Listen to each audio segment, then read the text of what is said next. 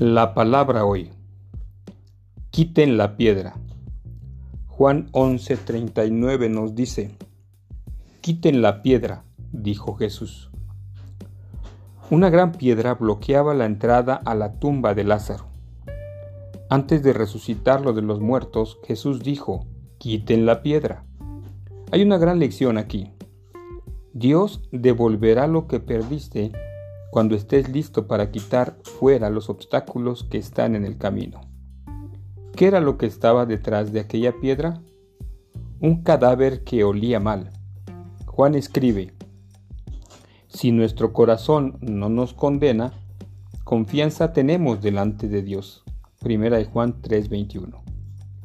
Tu confianza en aproximarte a Dios está en el hecho de saber que lidiaste con lo que te separa de Él y ello requiere valor. Pero nunca experimentarás una nueva vida hasta que estés dispuesto a hacerlo. Dios puede devolverte lo que la vida te robó. Él puede regresarte lo que perdiste, pero solo si estás dispuesto a enfrentar la verdad.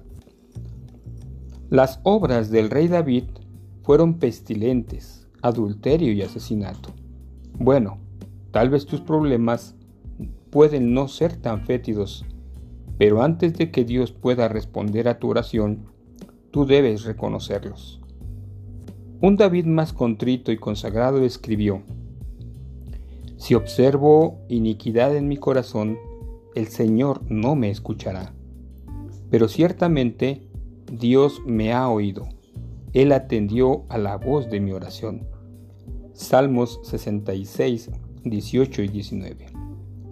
Por eso, mi amado oyente, cuando estás dando un consejo a un adicto, la cuestión no es solamente su adicción, sino lo que él está tratando de encubrir con ella. Puede llevar meses o incluso años de terapia, pero el cambio solo empieza cuando estás dispuesto a quitar la piedra y permitir que Dios trate lo que está por detrás de ella.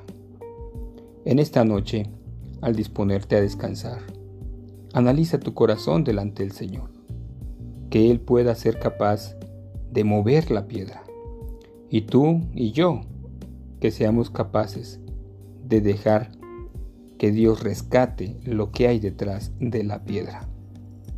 Confiemos en que limpia nuestros pecados y cada momento más nos extiende su misericordia y también su perdón el cual solamente Él, por amor a nosotros, puede limpiar. Que Dios te bendiga, que tengas un apacible descanso y si Dios lo permite, nos vemos después.